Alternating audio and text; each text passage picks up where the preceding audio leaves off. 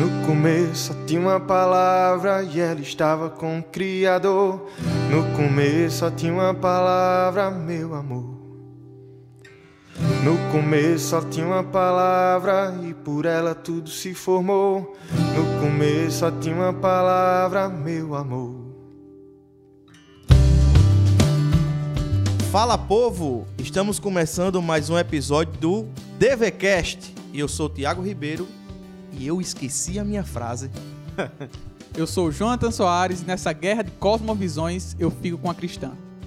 Eu sou Matheus Miller e quero dizer a você que Deus quer te ensinar a ler a Bíblia para que depois você aprenda a ler o mundo à sua volta. Rapaz, vixe! é. Arrepiou a canela. Meu amigo. A gente precisa chamar mais esses povos assim. precisa dos crentes. Os Precisa. crentes de verdade assim. Meu nome é Derek Mello e a depender de onde você está, o leão fala ou ruge. Pra eu ficar bravo. Isso, Eu isso vou- aí eu se eu aprendeu na a minha. lida no zoológico aqui, né? Na bica. Fala pessoal, meu nome é Samuel Ferrer e eu espero que o Deus desconhecido, descrito lá em Atos 17, possa lhe mostrar como você deve ver o mundo.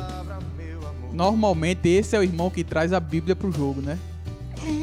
Ninguém citou Bíblia aqui, aí vem Samuel, todos os podcasts ele faz isso. Cara, melhor do que Mateus, vocês querem o que mais, hein? É, é, rapaz. Ele tá querendo mostrar pra vocês que de vez em quando ele lê a Bíblia, mas a gente sabe, Samuel, que você lê de vez ou nunca, né? Mas que Deus ele faça Todas, o que todas as você lê tua- quinta-feiras, quando ele vem elaborar a frase pro podcast, ele lê a Bíblia. Toda quinta-feira, quando eu vou estudar e me preparar pra cá, a gente lê, entendeu? É, isso é muito bom. Pelo menos uma vez na semana, né? Ô, glória a Deus. Deus, a palavra sangrou e viveu entre nós. Cheio de graça e verdade, nós vimos a sua glória.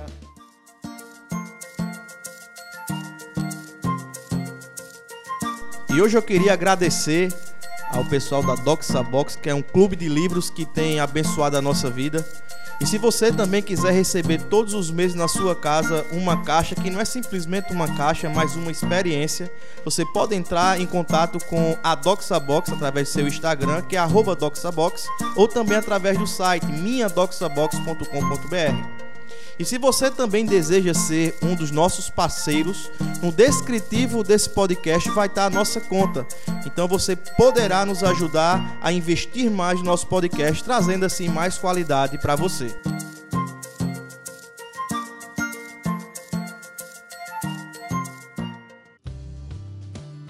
Bom, gente, que alegria poder mais uma vez estar com vocês gravando mais um episódio do DVCast. E nesse episódio nós temos uma uma pessoa ilustre no nosso meio. E aí eu queria pedir para você, meu amigo Matheus, que você se apresentasse e depois da apresentação já me respondesse uma pergunta, que essa pergunta é o tema do nosso podcast. Meu o Deus. que é cosmovisão? Ah, pessoal, prazer estar aqui falando com vocês. Eu já tenho acompanhado ah, os podcasts aqui já há algumas semanas e tenho sido muito abençoado pelo, pelos assuntos falados aqui. É, mas sem demora eu me chamo Matheus, como já foi dito, eu sou da igreja presbiteriana, sou estudante de economia e de filosofia, também estou indo para o último período de, de teologia, graças a Deus estou me livrando dessa, desse fardo pesado. É, Cosmovisão ele, ele pode parecer um assunto muito fácil e ao mesmo tempo muito complexo. Ah, Para que a gente entenda basicamente o que é cosmovisão, a gente precisa entender o termo cosmovisão, né?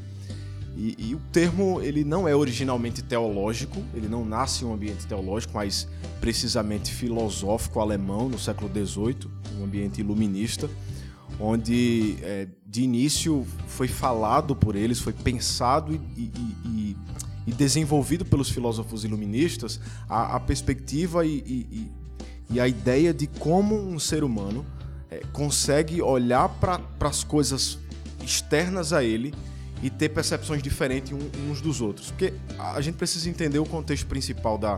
O, contexto imediato onde, onde esse, esse conceito foi desenvolvido é que a, a ideia que se tinha era que o ser humano ele era uma tábua, uma, uma tábua rasa, né? Ela, uma folha em branco onde os fatores externos iam, conforme a minha experiência com a vida externa, com a realidade, iam descrevendo para mim a quem eu sou quem, o que são as coisas, por que eu estou aqui, quem é Deus, ou se existe esse Deus, quem é, e se não existe, por que não existe, enfim.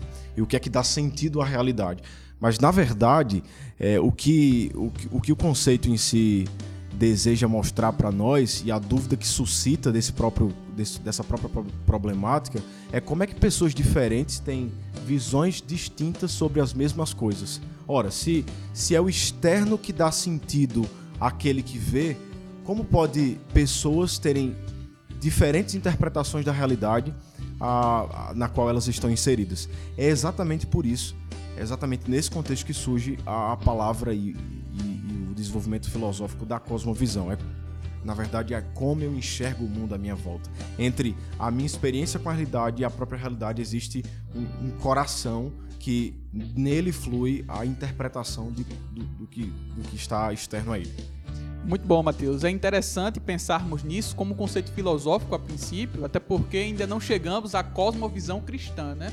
Estamos pensando num conceito mais amplo, como o Matheus bem colocou, um, um, um, termo cunhado pelos alemães ali naquela época do século XVIII, debaixo do, do, iluminismo, que também afirmava né, que o sujeito ele era, um, era um ser ativo no processo de conhecimento. E fazendo um link aqui com algumas outras partes da teologia, até o Bruce Warren, quando escreve o Teísmo Aberto, ele usa esse pensamento lá do século XVIII para respaldar o seu pensamento, a, a, a sua ideia né, de que o homem ele tem liberdade para fazer o que quiser e que Deus responde aos seus estímulos. Mas isso aqui a gente pode falar melhor em um outro podcast. Isso a gente vai pensar muito no conceito kantiano de como se aprender o conhecimento, né? A partir da, das categorias que ele coloca, né?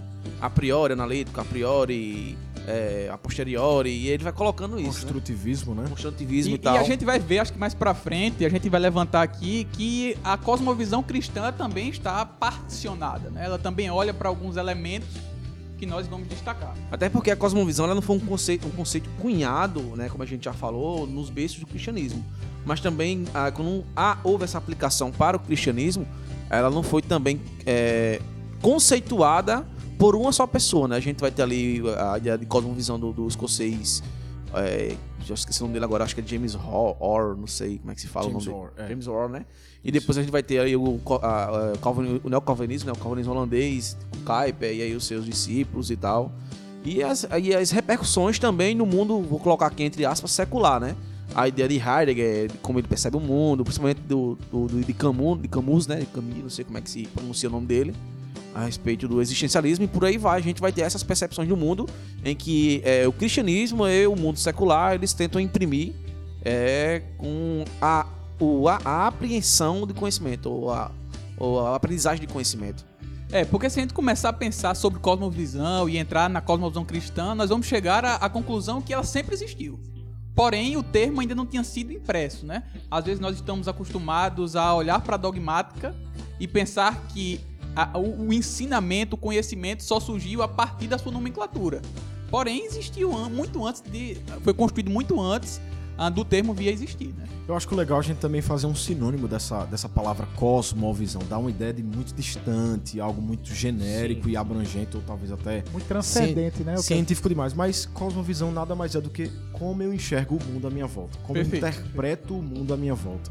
E, e Deus tem a, a, maneira correta de Deus deve ser o que na teologia do neocalvinismo, né, a tradição holandesa reformada, ela diz que nós devemos ter uma tel-referência, ou seja, a partir de Deus enxergar todo o cosmo como foi desde o princípio com Adão. Adão cai quando ele escolhe conhecer outra coisa que Deus não queria que ele conhecesse por si só, a partir da sua própria referência e não da tel-referência.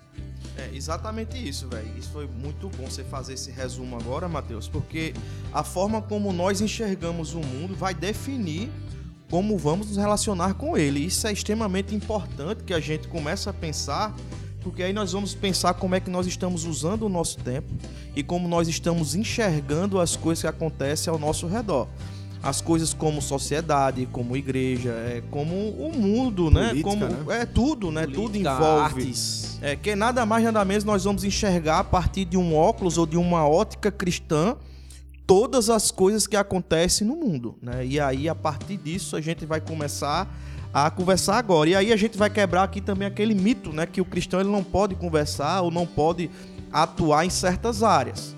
Meu irmão, se você pensa dessa forma, sinto muito lhe dizer que você está completamente equivocado.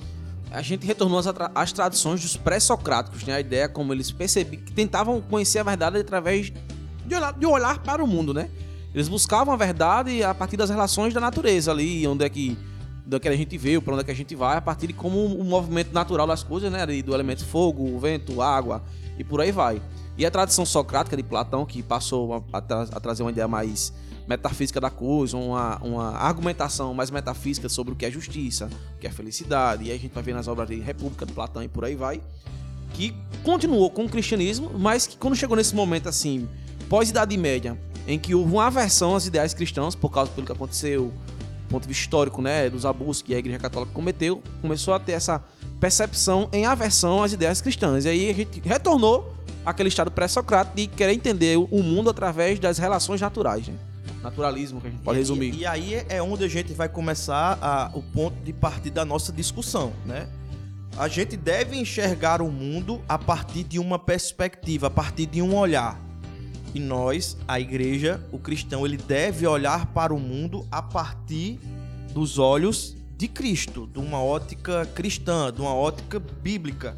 E como é que nós, aqui a pergunta eu dirijo agora ao ilustre Mateus Miller, como é que nós, Mateus, podemos enxergar o mundo com os olhos de Cristo? Como é esse processo? Ah, eu, eu ainda preciso partir de um, de, de um lado mais teórico para poder ir para a resposta dessa pergunta de modo mais prático.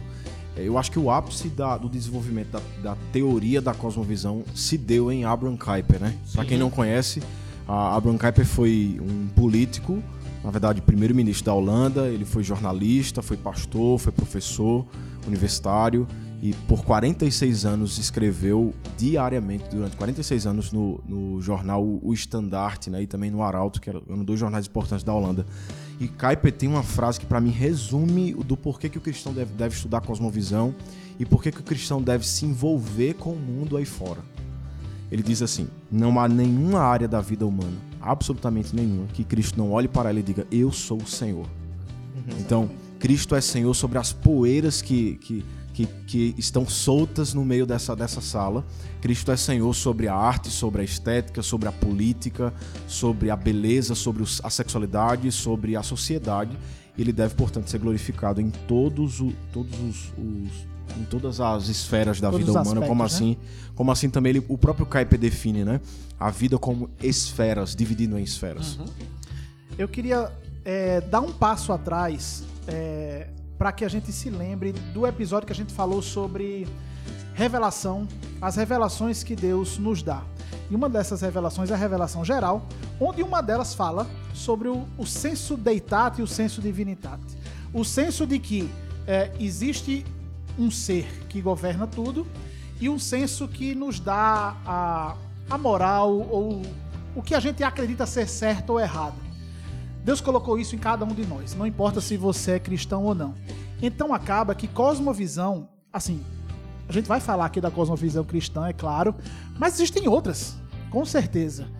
A gente precisa ser humilde o suficiente para entender que nós conseguimos encontrar é, pontuações corretas em outras cosmovisões que não seja a cristã. Porém, é importante que você esteja com o seu fundamento bem pautado antes de começar a buscar essas informações. E aí eu queria abrir um parênteses para explicar a minha frase do início.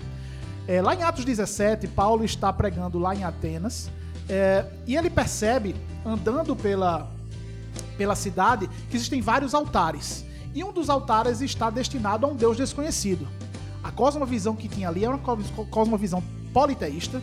É, então, era um pessoal que tinha uma cosmovisão idólatra, e mesmo assim, Paulo é muito respeitoso, dizendo que, primeiro, eles são religiosos e percebem naquele Deus desconhecido que ele poderia utilizá-lo como uma forma de pregação do evangelho.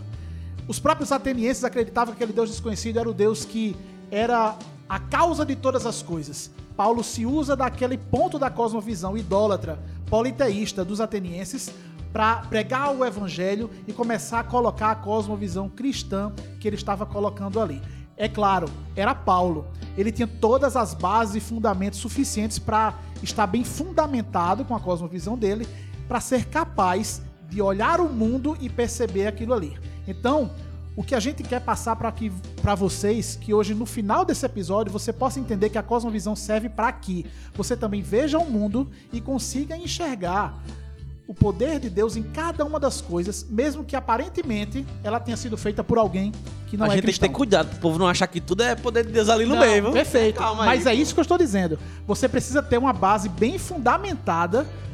Você precisa. Aí a gente sabe, ler Bíblia, oração, ter relacionamento com Deus, para que você consiga enxergar ali e ver numa música é, popular brasileira que é possível você saber que ali é, existe graça comum. Isso. Né? Você chegar e ver várias coisas. Isso é uma linha muito tênue, Samuca. Certo. E É porque é o seguinte, a, a percepção que nós temos do mundo, a forma que nós enxergamos o mundo, é a forma que nós aprendemos acerca do mundo.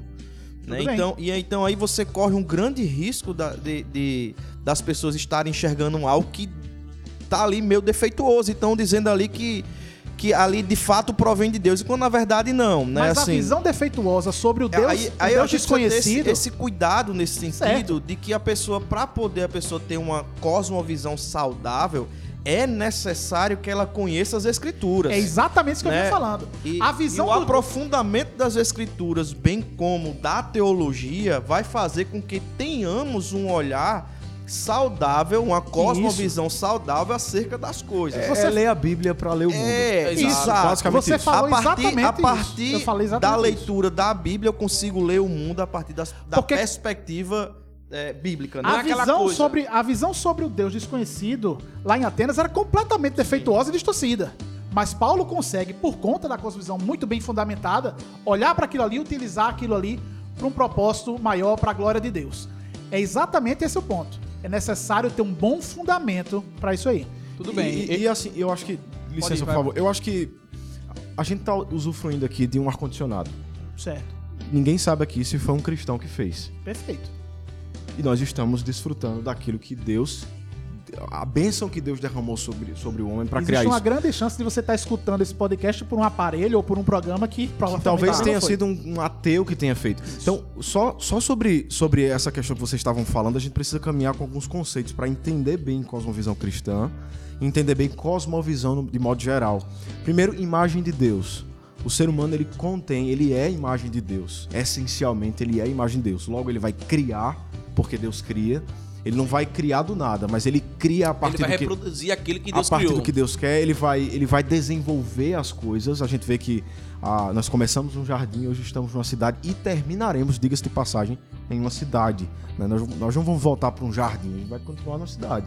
Agora, isso mostrando e provando o desenvolvimento aqui que Deus colocou no ser humano. Segundo conceito que a gente precisa é entender, e na verdade são dois dentro de um, é a ideia de antítese e graça comum.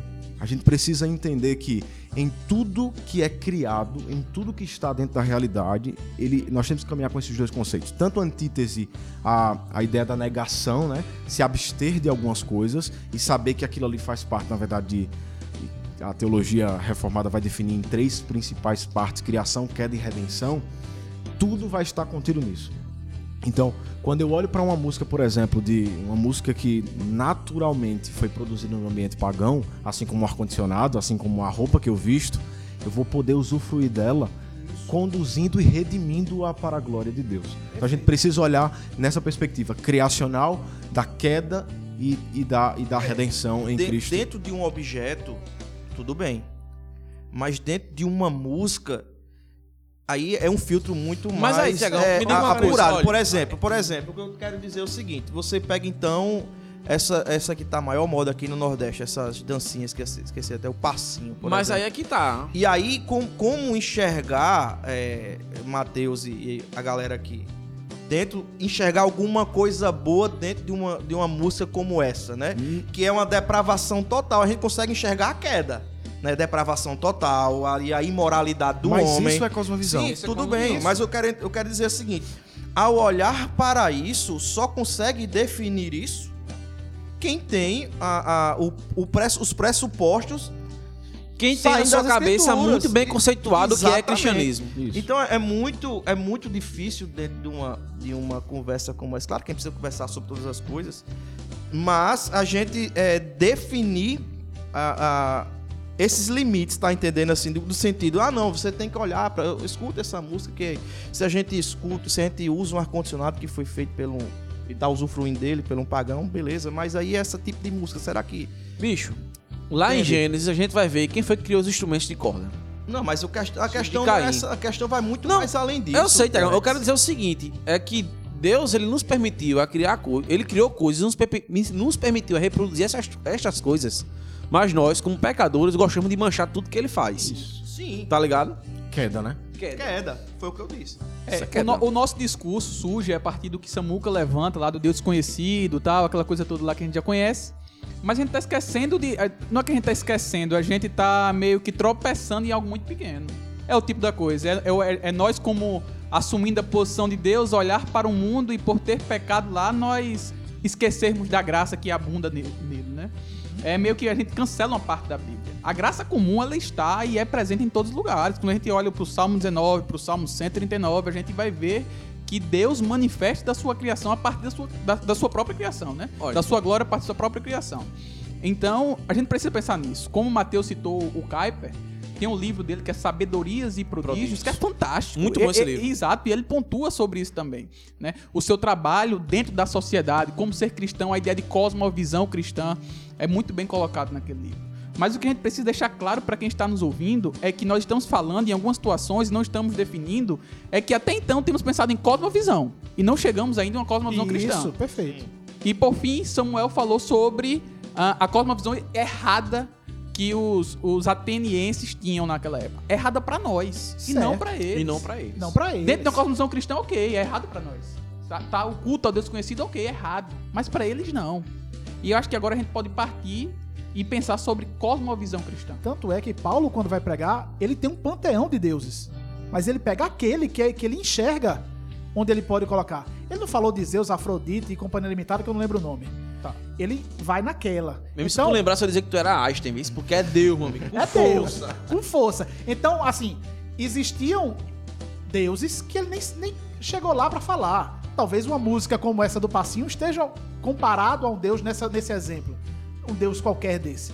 Mas ele conseguiu enxergar dentro daquele tudo, dentro de toda a gama musical que eu tenho, uma ali que, poxa, aqui você consegue perceber que talvez exista a graça comum e a gente possa tirar boas coisas daqui. Irmãos, a Esse gente precisa, a gente precisa também olhar, é, quando a gente não é que não é que porque há graça comum num passinho, por exemplo, na música do passinho, no ritmo, que a gente vai consumir o conteúdo do passinho. Isso não. A gente vai olhar para esse para essa cultura sonórica envolvente, diga-se de passagem, e a gente vai ver que há criatividade no ser humano para criar aquilo.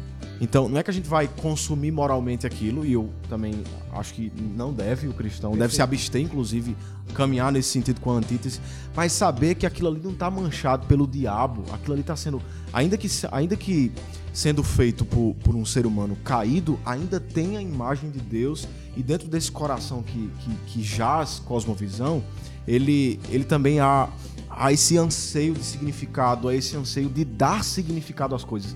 Irmãos, o que é que Adão fez? Uma das primeiras atividades de Adão foi o quê? Dar nome aos bichos, dar nome aos animais.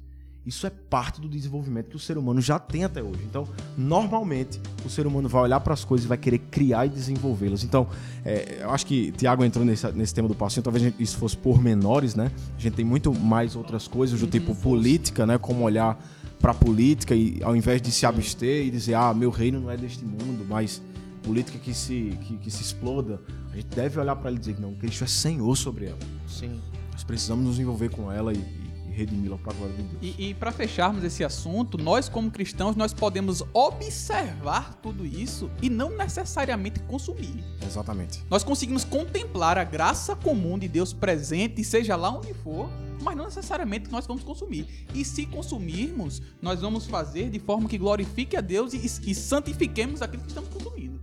Então, nós precisamos caminhar por essas veredas, tá? Tudo me é lícito, mas nem tudo me convém. Partindo da, da, do- da Cosmovisão, nós tivemos alguns episódios já aqui, né? O pornografia, É. o, do consumo da bebida Que é alcoólica. derivativo de tudo isso, né? Da, da, Sim. da cosmovisão cristã mesmo. Exatamente. De como o cristianismo responde a essas questões, essas Exatamente. pautas modernas, por exemplo. Exatamente. E, e a partir disso a gente vai entrar agora na, na parte mais prática da coisa, né? Vamos, vamos sair um pouco do campo das teorias e vamos fazer com que você que está nos ouvindo, você entenda de forma prática o que é que nós estamos conversando. E aí eu volto para aquela pergunta que eu fiz para Mateus, né? Como, Mateus, a gente pode enxergar o mundo com os olhos de Cristo? A- gente precisa entender que há dois tipos de revelação, como foi falado no início, a revelação especial e a revelação geral, né? A revelação geral seria, seria o livro que contém as digitais de Deus, Deus criador, Deus criativo, Deus bondoso, Deus misericordioso, que cria um ambiente perfeito para o ser humano morar e ainda assim o ser humano cai e pega contra ele. E o outro é a especial, é o conselho de Deus, é, é a maneira como Deus enxerga o mundo. E aí é que começa a cosmovisão cristã.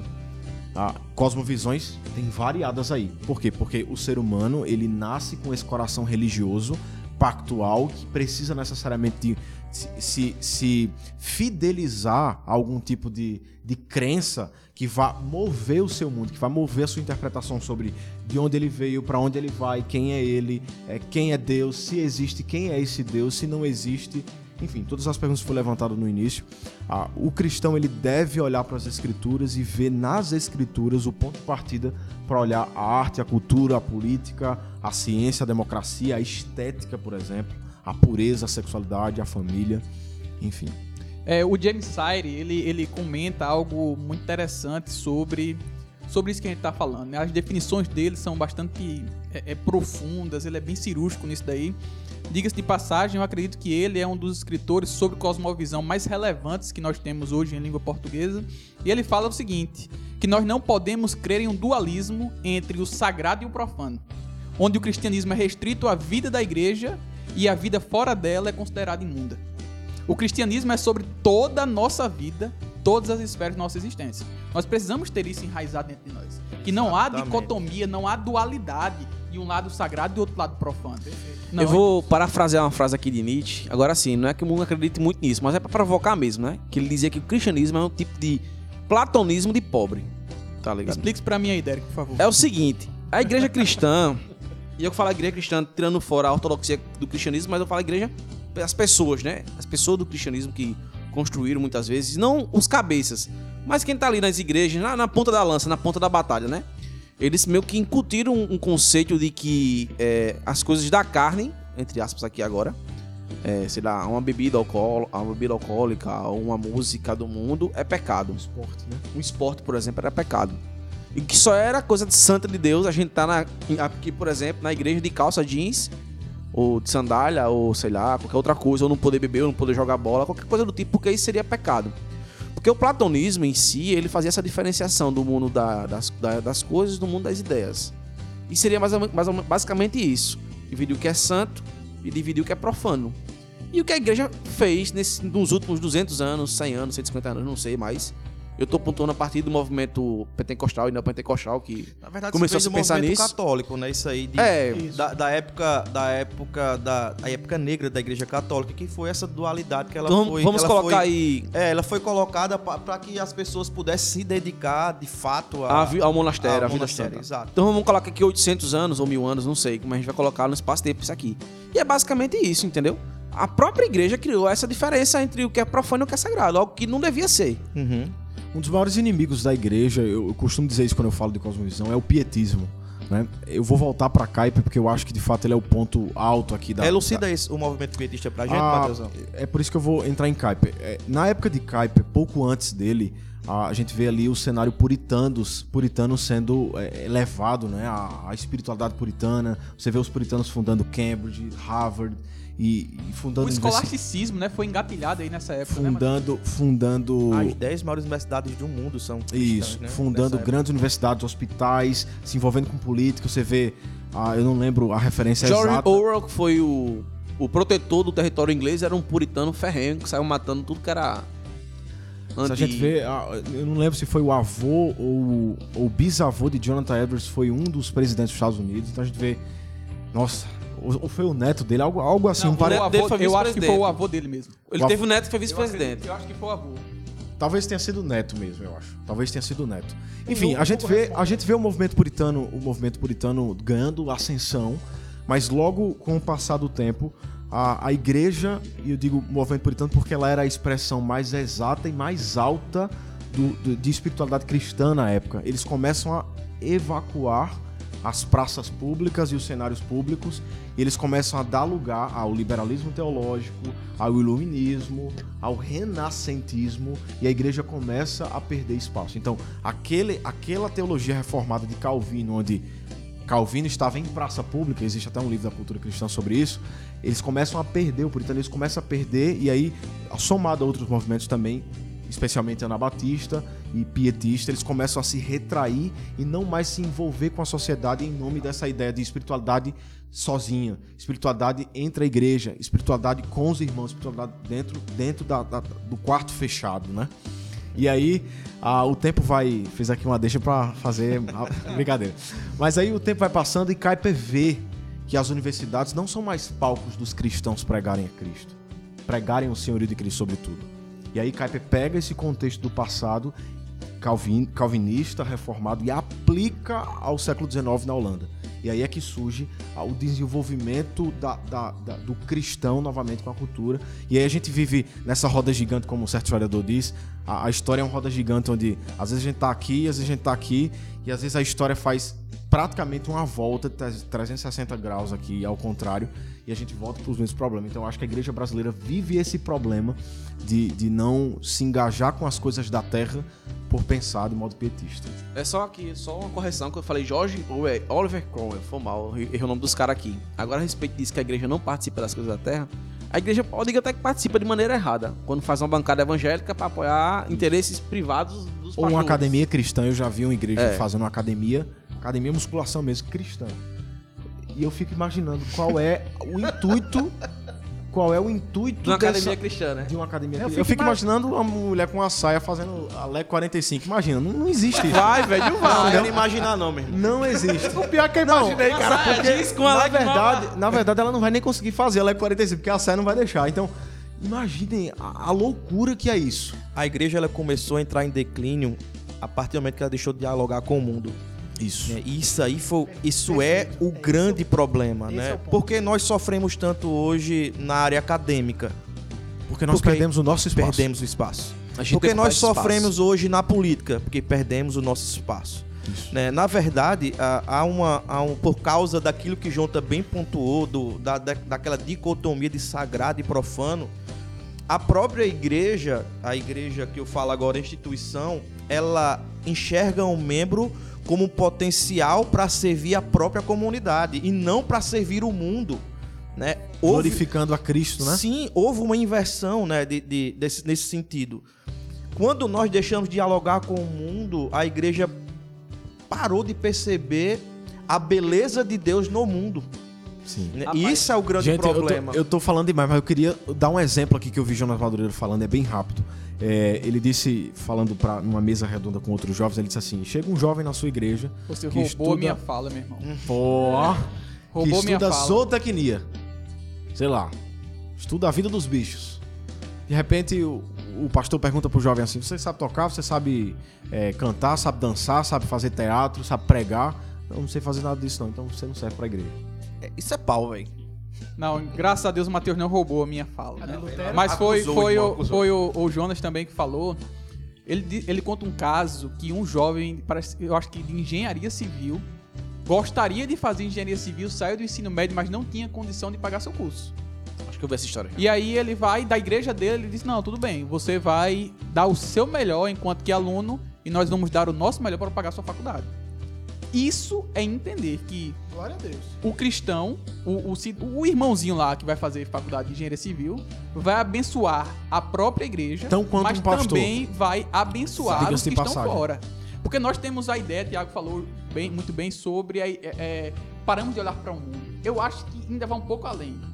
Nós meio que ficamos naquela que a letra mata, olhando para as escrituras e deixando de aplicar ela. Sabe? Nós somos ah, ah, daquele povo que, enquanto estão conosco, nós estamos ali numa mutualidade. Mas pensa no irmão que saiu da igreja, ele passa a ser o nosso inimigo. Isso é um grande problema. Isso não pode acontecer na vida. É a ideia de missão abrangente, né? Não é missão só ah, no que tange ao testemunho audível A e- Missio e, Dei, né? A igreja com uma missão contínua, Isso, né? Isso, isso abrangente, né? é, perdeu, né? É Perdeu. a igreja preparar esse cara que faz zootecnia para ele ser um grande acadêmico na área dele e glorificar o Senhor e mostrar quem é o criador daqueles bichos. A cosmovisão missional, ela tá um tanto quanto embaçada pra galera. Porque, assim, missionário é aquele que abdica de toda a sua vida e vai pro campo. Esse é um missionário. Mas a gente não consegue enxergar um cara que ele é um excelente médico. E eu queria aqui nesse podcast fazer menção de um médico que eu sou extremamente fã dele, Dr. Luiz É. Luna. É, Dr. Luiz Luna é um, é um médico que é bastante conhecido na nossa cidade. Cara, o cara exerce a profissão com maestria e ele glorifica a Deus na sua profissão porque ele é um excelente profissional, mas também que toda oportunidade que ele tem, ele revela o evangelho de Cristo a essas pessoas. Cara, pra mim isso é extraordinário. Glória a. Glória a A gente precisa parar e começar a pensar dessa maneira, meu irmão, por que eu sou um advogado? Pra que eu sou um advogado? Né? Pra que eu, por que eu sou um político? Qual, qual, por que eu vivo isso ou vivo aquilo, né? É, é para pensar um pouco nisso, é ter a percepção bíblica a respeito de todas as coisas. E isso a gente perdeu, velho. Cara, Conceito de, valo- de- de valores do reino, né? Não A gente apenas perdeu. missão, A- a mas verdade reino. e é isso falta, Matheus, em nós, em pastores, Quando eu digo a líderes. gente, eu incluo todo mundo Em aqui. todos É, nós, todo- nós, todos nós, nós. Pauta isso aí, gente. Caio comunicou-me aqui agora sobre a rixa que há entre as igrejas. Temos várias igrejas aqui ao nosso redor. Temos talvez milhares de igrejas em nossa cidade. Rapaz, peraí, isso foi Caio que lembrou. Não, ele me lembrou da rixa que há entre as igrejas. Rapaz, Rapaz. Valeu. Mas, Sonoplasta, uma salva. mas pensa aí nas milhares de igrejas que nós temos e com quantas nós dialogamos. É verdade. Isso é triste, gente. É verdade. Irmão, eu tava passeando aqui, minha, minha noiva mora ali no Bessa, ali mais no finalzinho ali. Num bairro elitizado. É, num bairro elitizado, né? E aí, eu, quando eu vou pra casa, eu passo, subo a rua dela pra pegar a BR e tal. Bicho, a- é uma igreja do lado da outra, a vizinha, pô. Colada mesmo. Colada mesmo, de muro. O cara pular tá numa. Diga aí, velho, que cabeça da gota serena é essa, hein? Olhando pra dentro da nossa igreja esse, mesmo. Esse, esse aí é, é nordestino de verdade. né? Olhando pra dentro da igreja, eu, eu penso aqui como, como talvez pastores de jovens, né? Mesmo que não nominais, no- não é o meu caso, talvez de Tiago, de Jonathan também seja, o seja, mas em alguma medida a gente tá tendo influência sobre a vida de jovens na igreja. Enquanto a gente tá ensinando o jovem a pular e dançar na igreja aos sábados, na presença do rei, ao chegar na Não, faculdade gente ele faz isso aqui não, meu irmão. não, talvez aqui. Aqui não, mas eu falo de, manda- de modo abrangente, né? É, não, entender, só pra não ao chegar, ao chegar na universidade, ele vai ter que se deparar com um, um niilismo, ele vai ter que se deparar com um filósofo não cristão que vai questionar tudo, absolutamente tudo Cara, sobre o que ele crê. Então tá aí uma responsabilidade da, da cosmovisão cristã, cara. treinar os jovens, equipar os jovens para ir pro mundo aí fora e testemunhar bem daquilo que Cristo quer que ele testemunhe. Na minha primeira aula, Matheus, de História e Antropologia, no, curso de Direito, o professor chegou na sala, subiu na mesa, se sentou na mesa, cruzou as pernas e disse: "É, A partir de hoje eu vou destruir tudo que vocês acreditam. Aí, Nietzsche, niilismo. Daqui a pouco vem aí Todorov. pá, começou a de- descer a o cacete, pô. O curso basicamente todo foi só metendo pau no cristianismo. Tá, e, e outra, e outra coisa, Derek, desculpa estar te interrompendo, porque é, e é nesse ponto também que eu quero chegar à discussão. E o meio acadêmico, eu acho que hoje ele é o, é o, é o, o mais maléfico que tem para a igreja despreparada. né? A igreja despreparada, ela se dá, ela se dá, dá uma briga de frente com um outro ambiente que está totalmente preparado para acabar com tudo aquilo que a igreja colocou é, pequenas porções na cabeça dos seus, né, dos seus jovens. Porque a né? igreja ela decorou conceitos na O cabeça da é, pessoa e não exato. ensinou conceitos, é diferente. O absurdo que nós vivemos hoje no seguinte é que você, você pega um, um- um menino que foi é, levado para a igreja é, por seus pais todos os domingos e ali o que ele aprende de cristianismo é, é somente aquilo que o pastor está pregando de púlpito. Então não tem um conhecimento muito aprofundado da sua fé, ele não sabe responder à sua fé. E quando ele se depara no meio acadêmico, vem uma enxurrada. No curso de Direito, nós temos ali vários outros filósofos, mas aí vai ter nos outros cursos que tem Marx, né?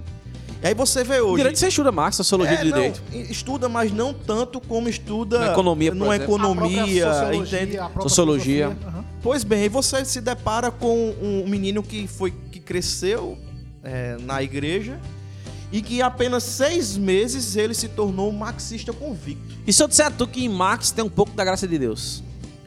Irmão, Tem. Eu vou dizer o quê? Não temos dúvidas disso, né? É, eu vou dizer o quê?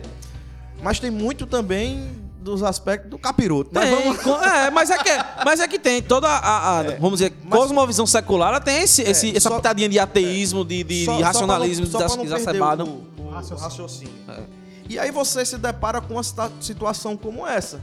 Jovens que não são ensinados e equipados onde deveriam ser, eles se deparam com o meio acadêmico e eles se perdem totalmente. Pede. né? E aí você vê, e onde é que preparam o jovem para o mundo? É, na- é- é- é a vida em comunidade, na eclesia e também no meio acadêmico. Então você está lançando profissionais no mundo que não tem nenhum aspecto de uma cosmovisão bíblica para que ele possa servir a Deus no mundo. E olha, E aí é bronca, meu irmão. E a responsabilidade tá sobre quem? Nós.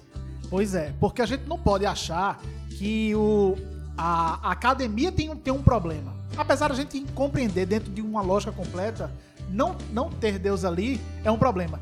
Mas a gente tem que entender que nós precisamos ser a referência para esses jovens. Nós precisamos prepará-los para quando chegar nesse ponto.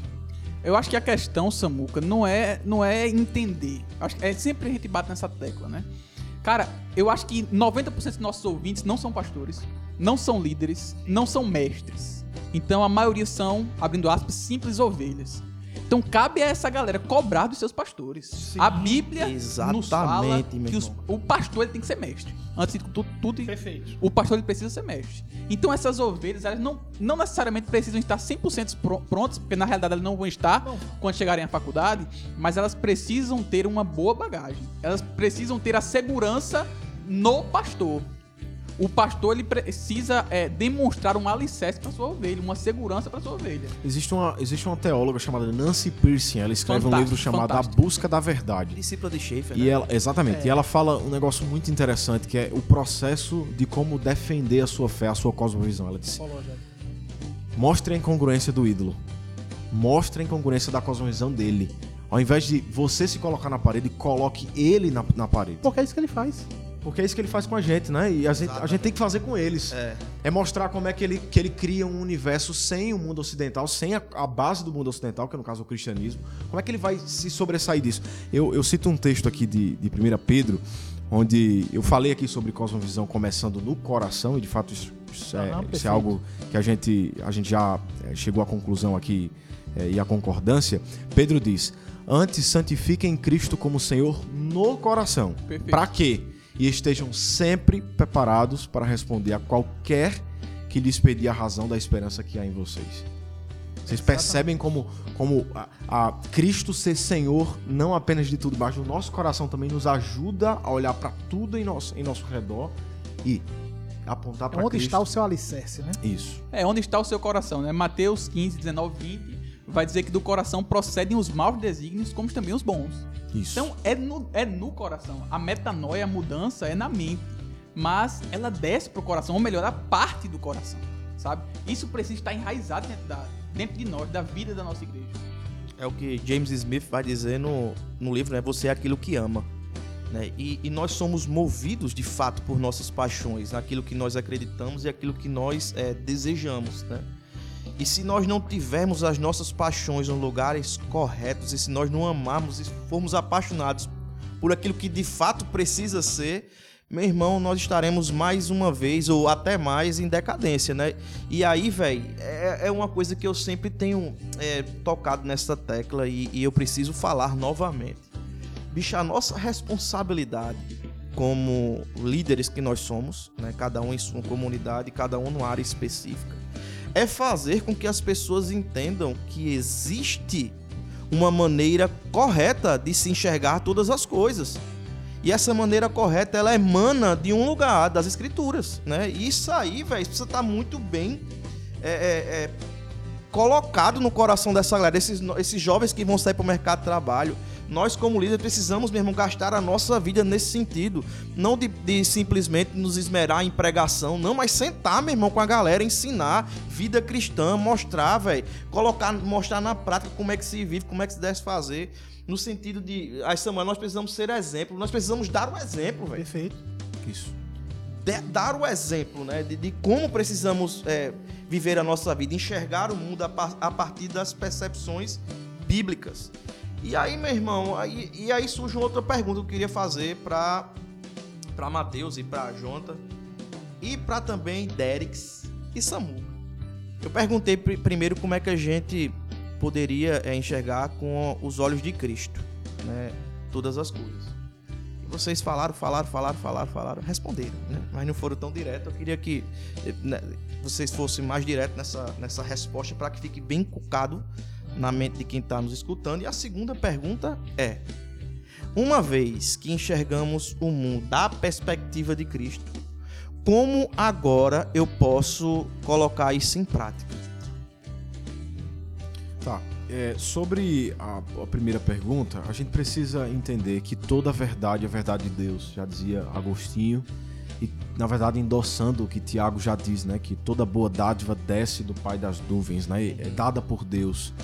Então, o cristão deve olhar para as Escrituras e ver nas Escrituras esse fio norteador da verdade, no qual ele vai olhar para o mundo e vai dizer, vai interpretar esse mundo dentro da cosmovisão bíblica. Então, para ser direto, seria basicamente isso. Ler a Bíblia, primeiro ponto, né? Ler a Bíblia.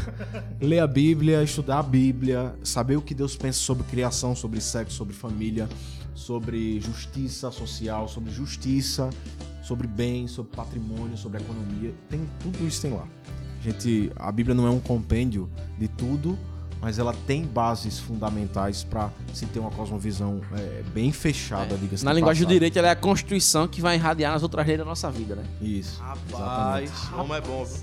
Exatamente. E sobre a segunda pergunta, qual era mesmo que tu fez? A, a segunda? De maneira prática, como podemos viver isso? né? Se envolva. Eu acho que o cristão, você que nos ouve, você deve se envolver com o mundo à sua volta. Não se tranque no seu quarto. Exatamente. Não acho que está.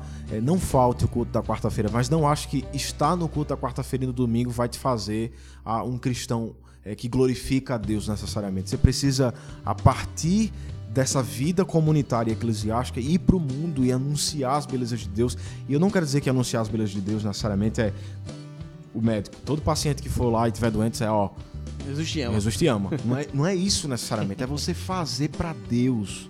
Porque antes de tudo, irmãos, antes de dever, pre- dever pregação, a gente deve a glória a Deus. Uhum. Antes de dever pregar o evangelho, a gente deve a glorificação no nome de Cristo em todas as coisas. Então, muito antes da pregação, a gente deve apontar com aquilo que fazemos para o Redentor de todas as coisas, o Senhor sobre todas as coisas. A, a ideia, né, de dar o exemplo, ela precede a de ser o exemplo. Então, um- nós, enquanto cristãos, precisamos dialogar com, as- com a comunidade. Olha para Jesus. Jesus vivia dialogando. Olha para Paulo. Paulo vivia ah, pregando nas sinagogas, dialogando. Paulo pregava para gentios, mas dialogava com judeus. Isso, isso, é, isso, é, isso é sublime, isso é bonito demais, cara. É o que Paulo diz a Timóteo ali, bem facinho pra Timóteo. É, Timóteo, ó, ser exemplo entre os fiéis, né? Olha onde é ele colocou o sarrafo, né? Se, se nós devemos ser exemplo, né? Devemos dar o exemplo, que ele vai dizer justamente pra Timóteo. Olha só, antes de tu pensar em ser exemplo, seja exemplo entre os fiéis, né?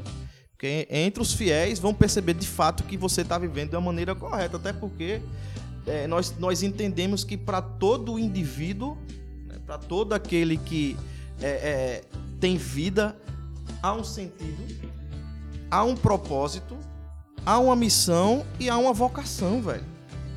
E diante de tudo isso é preciso ter os nossos pressupostos enraizados nas escrituras, velho. A gente precisa olhar, ter essa visão abrangente de mundo a partir da perspectiva de Cristo.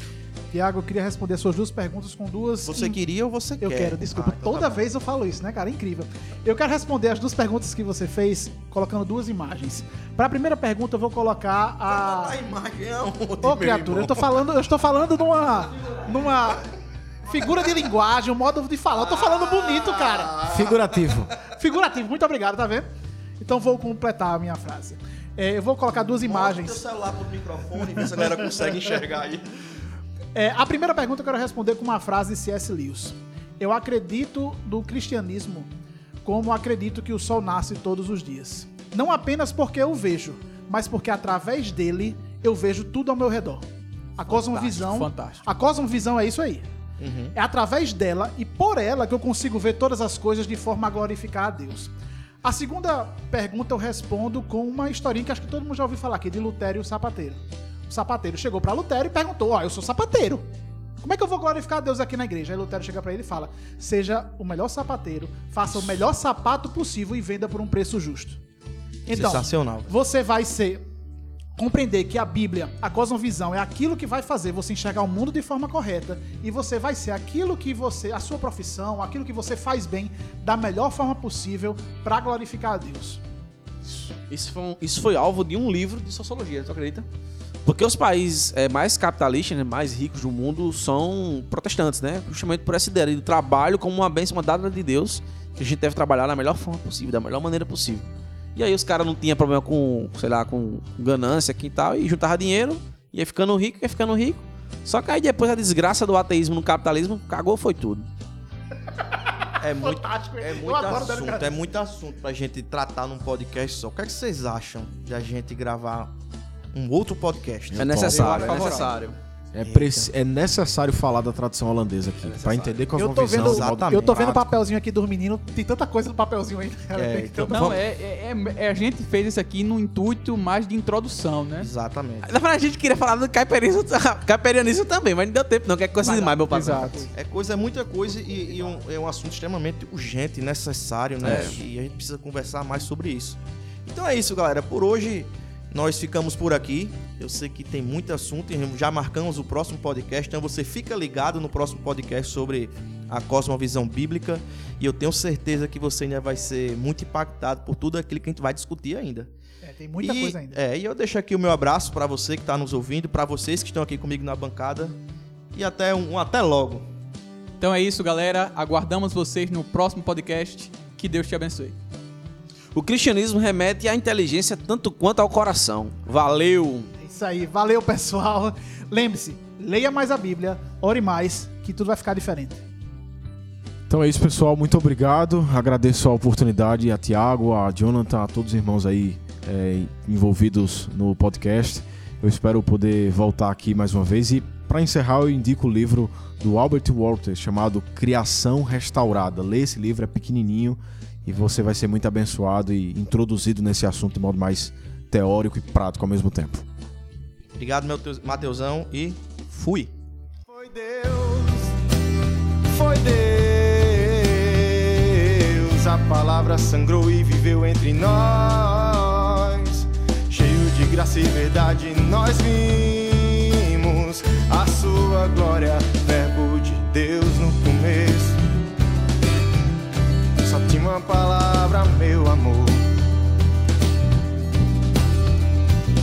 No começo.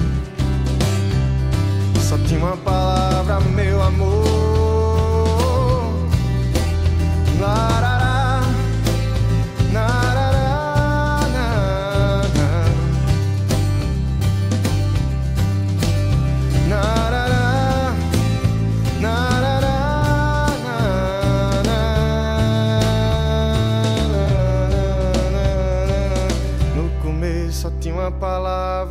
ela estava com o Criador.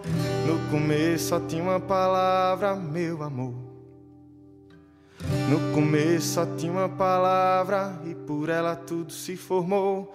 No começo só tinha uma palavra, meu amor.